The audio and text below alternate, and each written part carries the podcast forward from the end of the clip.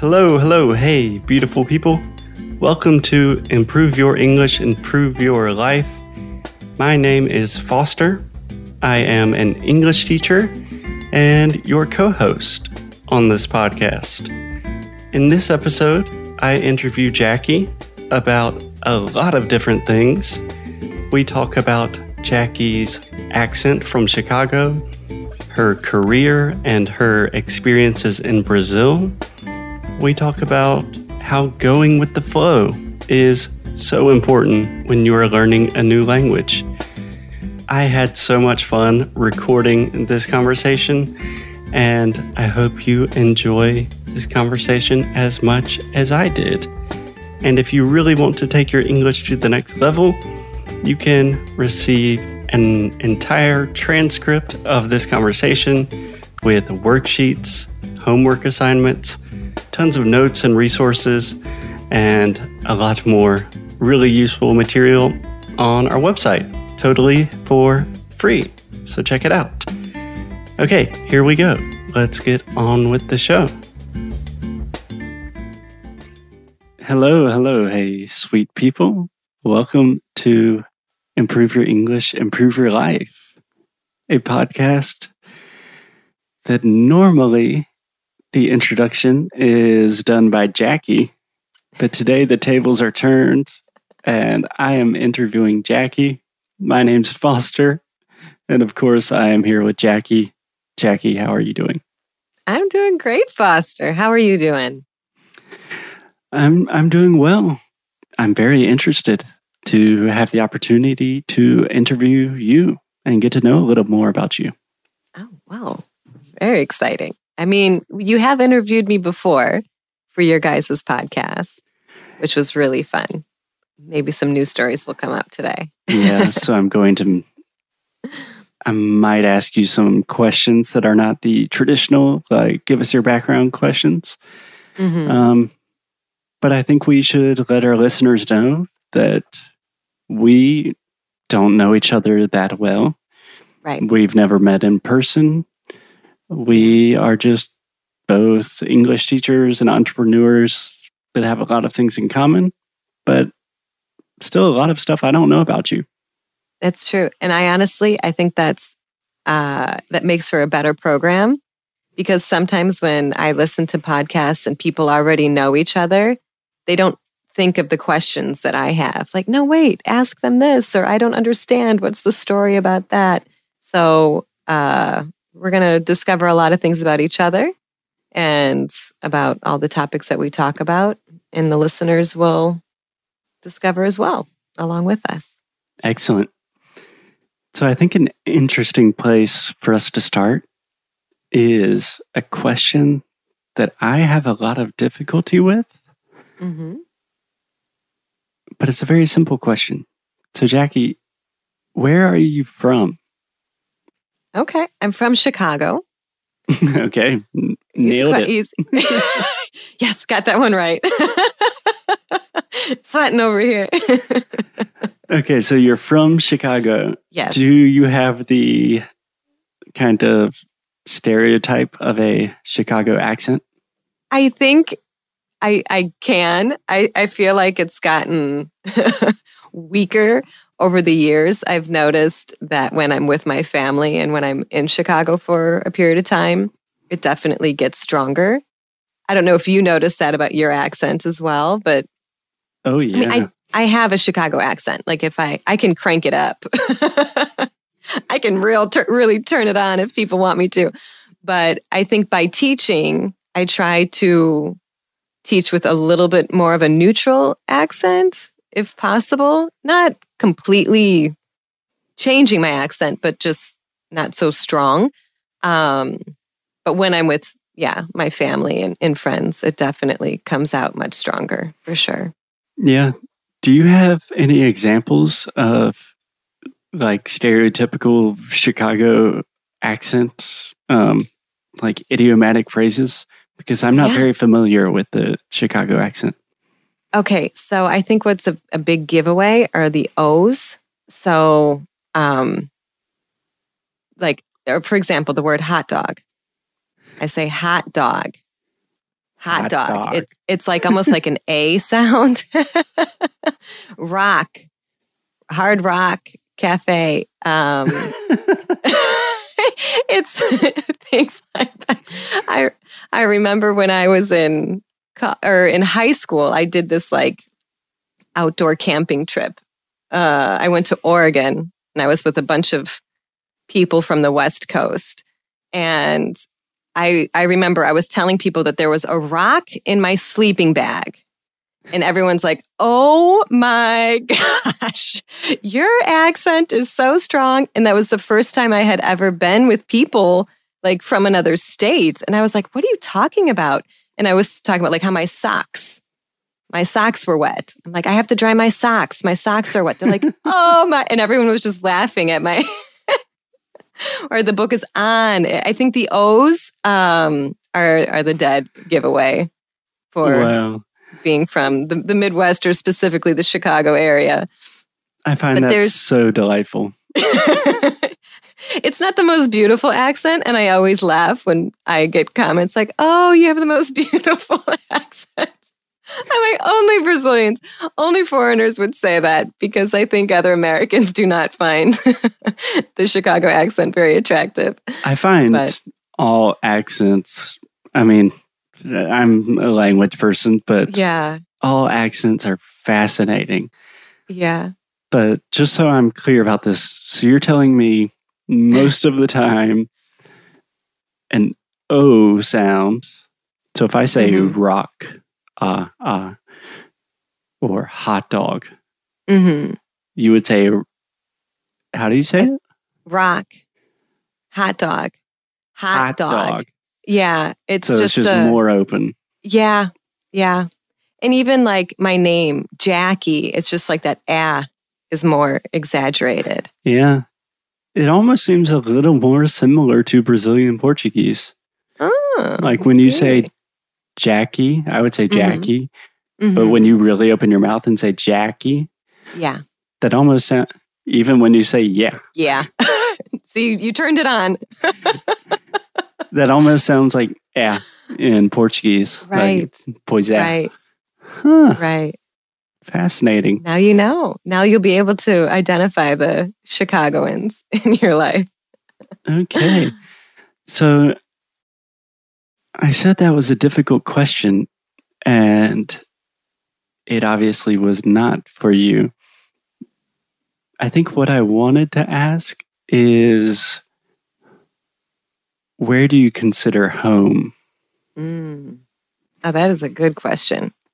Honestly, I am one of those people that I, I feel at home almost everywhere that I'm at, but I also feel like I can't stay in the same place forever.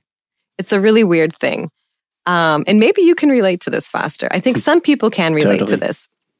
But when I hear some people tell me, like, this is my forever home, like, I came here and this is where I'm going to be for the rest of my life and die, I'm like, I, I cannot relate to that. I don't think I've ever felt like that in any place. Um, if anything, I feel very comfortable in almost every single place that I've lived in. Yeah. And I just to, to Mhm. interrupt really quick, there is a popular TV show in the US that my partner Alexia really enjoys called Forever Home. And it's Ah. like building these crazy houses for families. And the idea is they live there forever. And Okay. Alexia's like, oh, that's so sweet. And I'm thinking, like, oh my gosh, what are they, they're going to stay there forever? Sounds like a prison sentence. Like, no. Yeah. Well, I'm glad you uh, you understand. I knew you would understand. But um, like even for us here in, in Florida, like this is we have a beautiful house. We're very happy here. We probably will stay here for a while, mostly because of the kids. Like I don't want to move them all over the place because that is stressful for them. Mhm. But if I didn't have children, I probably would be bouncing around a lot more. Like I actually I love Europe. I studied abroad in Spain for 6 months and I went back several times cuz I just wanted to stay there longer. But uh I felt Where did very you study home. in Spain? uh, in Sevilla, Oh, wow. Seville. Yeah. Beautiful. So I don't know. Like part of me, like I, I like feeling comfortable here. Like it's very, very comfortable being back in the US and living in Florida and the nice weather. But I feel like when I get too comfortable, I get that itch to no, gotta try something different. Don't get too comfortable. Um, Right. Right. I don't know. I totally relate to you. I think I asked you that question because I don't have an answer to it. Yeah. But I believe my perspective nowadays is more just kind of like I have my different places in the Mhm. world, which essentially are places that I've visited or lived in for a period of time and felt connected to. Mm-hmm. So you have Chicago, you have Florida. Where in Florida. Florida are you? I'm in uh, Orlando, near Orlando. Okay. So, Florida, uh, I lived in Iowa where I went to college. I lived in Spain. I lived in Brazil for 10 years. Um, yeah. And even in Brazil, we lived in several different places. Just uh, the República, the Brazilian frat house, lived there for a while. Then we moved to an apartment, a townhome. We bought our own apartment. Just all these different. But I, I like I, I enjoy moving and I enjoy like going to new places and kind of just discovering the new place and not just to travel. I like to like make my life there, like have my coffee shop and have my routine. And this is where I go to the grocery store and I get really excited about making these places my home. But I think it could be anywhere almost anywhere. Some places would be really difficult, but I think as long as you have, you know, the people that you love with you, uh, your animals, things like that, make any place feel like like a home. But I don't have any attachment to like a my physical house or a specific location. I think just Earth, planet Earth. global global citizen. yes. I think that's beautiful. Thank and you. I can really relate. And that's probably yeah. one of the reasons why we are doing this podcast together. Exactly. We connected on that level. Jackie, I'm curious.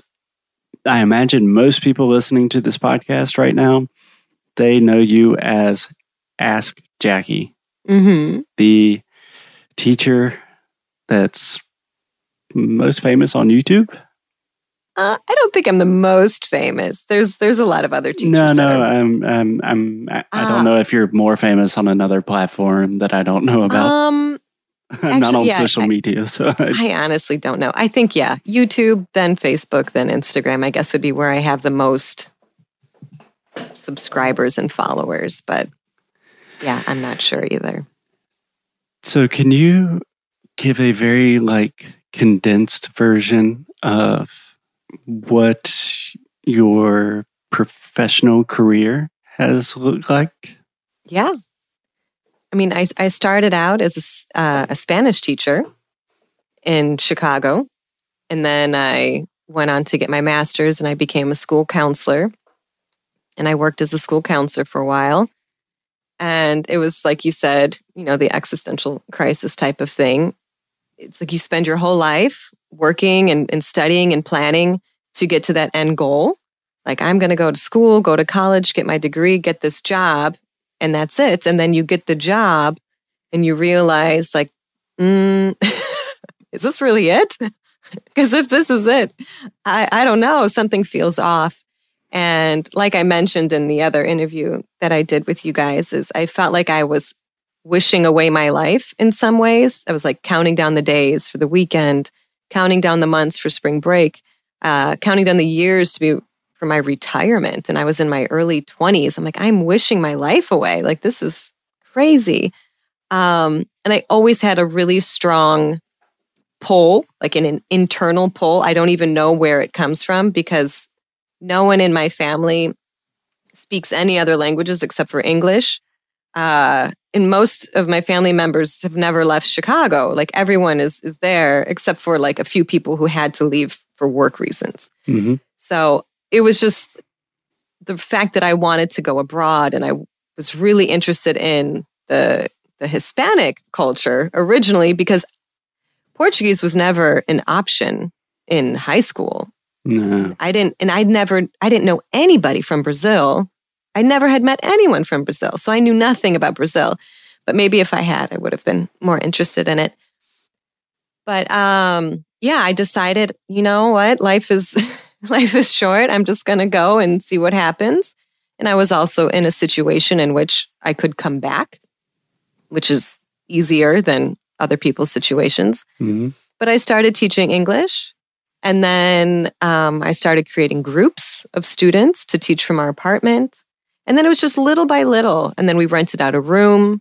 And when, with the demand growing, I hired some more teachers to help me. And then eventually, after our school was running for about five or six years, is when I decided to enter the digital world.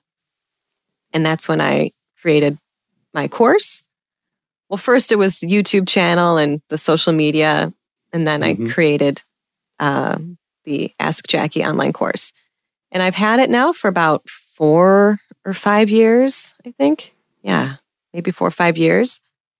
And that's what I do now. I mean, I just create content and, you know, talk with my students and do lives with them and answer their questions and just it's it's really amazing. I, I do love I love what I do. And I'm very, very grateful for the job that I have because I have had jobs in the past that I did not appreciate.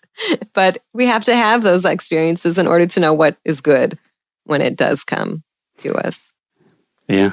No, I I hear you. You said something that I don't want to I don't want to miss. Um, Mm-hmm. you mentioned that you essentially are the only person from your family that has learned a foreign language. Mm-hmm. That's the same case for me. Yeah. I'm wondering like how did that go? Like I don't know if you have siblings, but do your parents or extended family do people understand it? Do they think it's strange? I, I think now I think they think it's really cool. Um, at first no at first i mean they were supported supportive of me studying spanish in college for example and wanting to be a spanish teacher. What i think a lot of people did not understand was my desire to live far away from them. And it wasn't that i was trying to get away from them or i was running away from a horrible situation. It wasn't that at all. It just was like a really strong interest of mine you know, it's like, why do you play guitar? It's like, I, I don't know. I just really enjoy it. I really like it. There's something that just pulls me to it.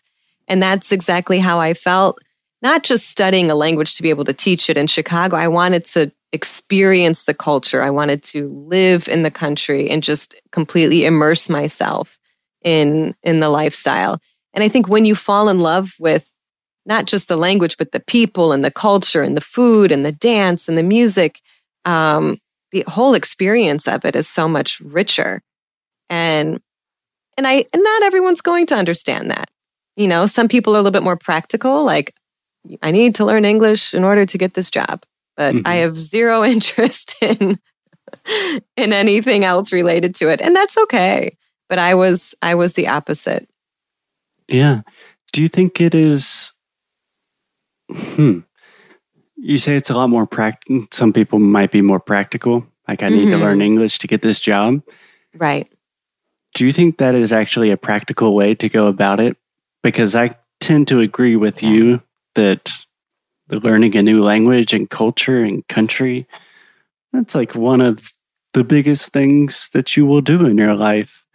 Right. Do you Right. think you can do it without falling in love with the people and the places and the culture? I mean, I think you can. I just think it's more difficult. And I think there is a difference in, in a person who speaks a language, but also like embodies that language, that culture, like understands the the inside jokes, understands the gestures, understands like all that cultural baggage that people have, um, versus a person who learned to speak well from classes in a book without ever really immersing themselves in the culture. Sure, that other student could communicate well and, and may know how to speak enough to to get by. Um, and maybe they could even speak very well in a little bit more of a formal way, but they may miss out on, on some cultural cues and they may misunderstand, you know, even personal space or gestures that people make or mm. jokes that people have or what, you know, there's so much more than just speaking a language to understanding a culture. And um, just, I think when you have that added to it, the experience is is much better. And I think the long term effects are much stronger too because it has an emotional impact on you. It actually changes who you are in general. It's not just like the separate part of you. Like you see how other people live, how other people react, how other people raise their kids, how other people clean, eat. Like everything is so different. Everything's so different. I was like, wait, you guys are dumping water on the floor and then like using a squeegee to put it in the drain? Like, this is crazy. But it works. I mean, it works really well. It's like, wow, the houses are so clean. Why don't we do this? Um, but you just, it just opens your eyes to so much more than communicating. It's just different ways of living in general. Yeah. I really like the word that you use, like embody embodiment. Um, like, do you feel like you have two different Jackies, like American Chicago Jackie and then Brazilian Jackie? Or yeah. does it feel like one person with two different parts? How does that manifest in, in you? I feel like I don't know if it's too different, but I do think like all of us have have several different versions that get kind of pulled out at at different times you know, for example, if you're in a in a formal situation or a business meeting, you're going to change the language, you're going to change your posture a little bit than if you're at a barbecue drinking beer with your friends. You know, there's we all do this. We kind of it's not that we put on different masks, but just different versions of us come out at different times. And that could mm-hmm. not necessarily be with whatever country you're in. It's like with different people that you're with. You know, some people you may feel that you shut down a little bit more and other people you really shine bright and you come out it's kind of how they make you you feel that energy you get off of them yeah but pro, pro tip you should probably stop hanging out with the people that make you feel like yes. you shut down and hang yes. out more with the people that make you shine Exactly, exactly. If the, the people that kind of suck you dry and make you feel like, oh my God, I'm exhausted. Yeah, maybe spend less time with them. And like you said, hang out with those that that bring out the best in you. And and it should be an even exchange as well. You want to help people shine too. But um i feel like i can adapt very well to several situations. I don't know if it's necessarily like a different me. I just can can be me but in whatever situation is necessary. And and that's actually a really good skill because we have to be adaptable in life in general. It was like, um, you know, the Darwin's theory is basically it's not the strongest that survive, it's those that are the most adaptable. And we have to adapt. We have to evolve as humans. We have to grow. Otherwise, we're going to be left in the Stone Age. yeah, this is proved by science, people. Yes. you heard it here first. Do you think that there are ways that people can practice to cultivate that skill of being more adaptable? Yeah. I think um, if you notice yourself like resisting or judging or expecting things to be the way that you that you believe they should be I think the first step is just notice that, like, huh, I'm being a little judgy. I'm I'm resisting. I'm expecting, you know, this person to have the same reaction that I would have and just kind of notice notice that and question it. Like, why? what, where is this coming from? And, and is, should I really be doing this? And then sometimes we can correct ourselves. I know one of my friends that was in Brazil with me, she was dating a guy from Rio. And I remember to this day, she telling, she told me about a conversation that she had with him. They were in a, a pharmacy, like the drugstores down there. Mm-hmm. And she was annoyed because she wanted the, the American products. Like she wanted specific products that she had been using in the States and she couldn't find them there. And she was kind of complaining about it. And he said to her, he's like, You're in Brazil. You need to try out new things, you know, and, and do different things. And I would catch myself complaining about the long lines or the poor service. Uh, and I just reminded myself, like, this is a different country. I cannot have the same expectations that it's going to be the United States everywhere I go and and even with people you know like people handle situations in a different way than i maybe would and rather than judge them and say that's wrong and my way is right it's just understand that it's very gray and we all have to just be open minded and understand that there's several ways to look at everything and if we just do that little tiny step it, it does help us to be more flexible and less resistant in these situations. But we have to want to be adaptable. You have to want it. Otherwise, you're just going to mm-hmm. fight it and resist it and think everybody's wrong except for yourself. yeah. that doesn't help. Yeah. Yeah. If you resist, it persists. That's yes. a phrase I hear like it in meditation true. circles, I think. It's so true. yeah. And it's going to keep showing up until you finally let go a little bit. Well, to put this in a in the context of language learning, mm-hmm. I feel like that's one of the biggest obstacles is just resistance. Yes. Whether it be resisting to talk to people, to have conversations, to take your language to the next level. Do you have advice for how people can overcome that resistance, specifically in the context of of improving a new language? Yeah. And I it happens a lot with language. I think people who maybe are more math minded possibly um, want to organize everything in, in nice neat little categories so for example if they learn a rule and then there are exceptions to that rule it can be very frustrating to that type of person or if there's a way you express uh, a certain sentence in portuguese but the translation in English is completely different. Mm-hmm. There are people that are like, why? Why? Jackie, why? Why? and sometimes there is a, a, reason for it. And you can explain, well, this is the rule. This, you know, whenever you want to express this idea in English, you use the structure. But it's very gray. And and I think we have to accept that and not force things to be the exact same way as they are in, in Portuguese uh, and and I think the process ends up being a lot better. And I have two children that are very different from each other, and I have one that is a resistor, and one that is the most flexible adapter, whatever in the world. And it was so interesting with the two of them because I, I, taught them English because we were living in Brazil. And the first, and my oldest one, he's the the resistor, but he's he's great. I mean, he obviously has learned to adapt. But uh, I would teach him something, and he would argue with me because he didn't understand that there were two. I was trying to teach him another language. Mm-hmm. Uh, for example, I would say, "Olha, Gabriel, um sapo." Be like, oh no, I would say, "Look, Gabriel, a frog," and he would say, "No, um sapo." Like he would argue with me. I'm like, "Well, you're right." in Portuguese, you say sapo, but in English, it's a frog. And he just resisted.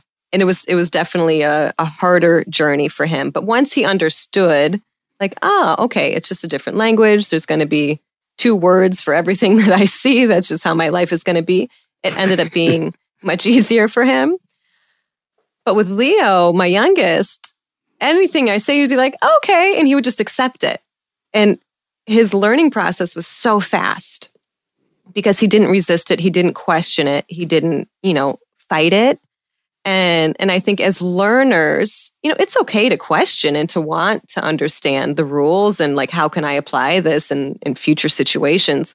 Mm-hmm. But I think we have to accept the differences and, and just accept them and okay, that's it. So here I go. And, and especially with the anxiety around speaking, if people are really nervous and they're, you know, oh, I can't do it, I can't do it, I can't do it, I can't do it, you know, that inner dialogue, you're telling yourself repeatedly that you can't do something. You have to really change that around so that it's more supportive.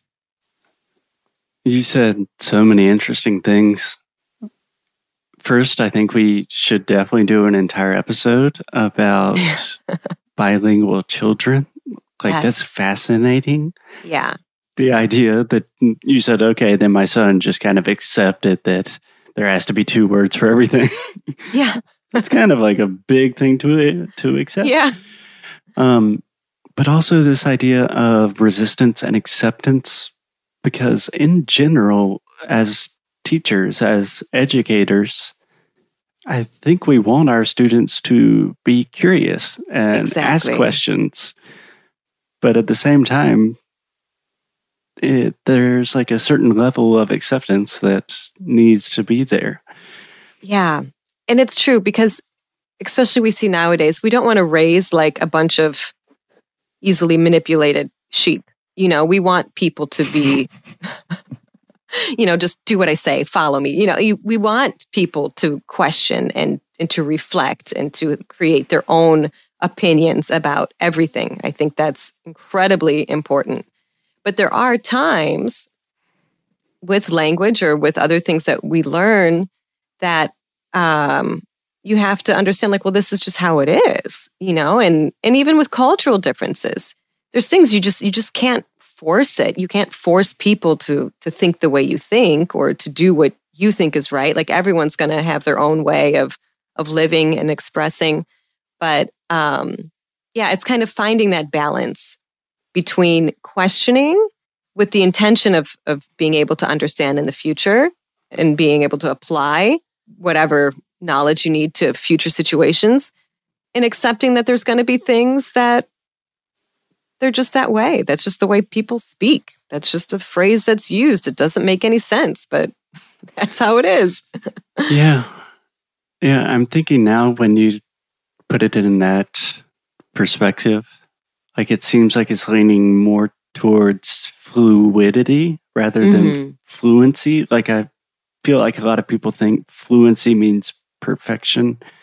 Yes. But if you can just be like fluent in fluidity, like yeah, uh, to be the ability to roll with it and yes. accept. That's kind of like the meta skill. Yeah. But these are things I just wanted to put a pin in before, just so we could touch on them again in another yes. episode. Jackie, I know we are hitting time. Yeah. And I appreciate you answering all of my weird questions. Those I are awesome like questions. You I've asked learned, the best ones. I've learned a lot about you. I think our listeners have as well. And as always, would you like to leave our listeners with a small piece of homework. Yes. So, the homework I have for everybody listening is just to kind of reflect on in what areas of your life or even in language learning that you could be more adaptable, possibly. Because just like Charles Darwin said, it's not survival of the strongest or the fittest. It's the most adaptable that actually do the best. And we've noticed this with our own students and our own friends and family members. Like if you can roll with the situation, if you can be in a more like flow state, like Foster, you mentioned, the experience is so much better and you don't suffer as much because you're not fighting it. And I'm not saying you have to just accept every single thing that comes your way, but just question a little bit more. So next time you hear something or you feel yourself like, oh, fighting it, just question it. Maybe you're right. Maybe it's totally wrong and you don't agree with it, and that's okay. But if we just reflect, question it and and allow ourselves to maybe be a little bit more adaptable i think that helps us with just every area in life i, I think that's beautiful can you perhaps provide a concrete example just so I can visualize it in Yeah. my head? Yeah. So let's say you have a, a job interview in English, okay, with an American company. And maybe you watched several YouTube videos and you talked to all these people and they told you, well, Americans, they don't hug or you have to shake hands firmly or they gave you a whole list of things that you have in your head so that you're you're well prepared. Because this is how it is in the States. Everybody's this way, you know, that general stereotype. And let's say you show up at the interview and it's completely different. They're in jeans and a t shirt and they hug you, and it's just completely not what you expected. I think I think if you're doing a, an interview for one of our companies, it might be like that. yeah, no firm flip-flops. handshakes, lots of hugs, super chill. Yeah, they answer the door in their flip flops and they're they're having a, a good old time. But I think in that type of situation, rather than like resisting or panicking or freaking out, you can just adapt. You know, maybe take off your suit coat, unbutton your shirt a little bit, just uh, whatever, whatever you need to do, Take just flow. Take off your shirt if that's the vibe. Who knows? but just be with that mindset of go with the flow. You know, just be up, you know, prepared. I think it's definitely important to be very prepared for, you know, as much as we can be, but also open to to whatever may happen. And if these surprises happen, rather than freak out about them, get excited and and go flow with it, roll with it and and I think the experience will end up being much better. Absolutely.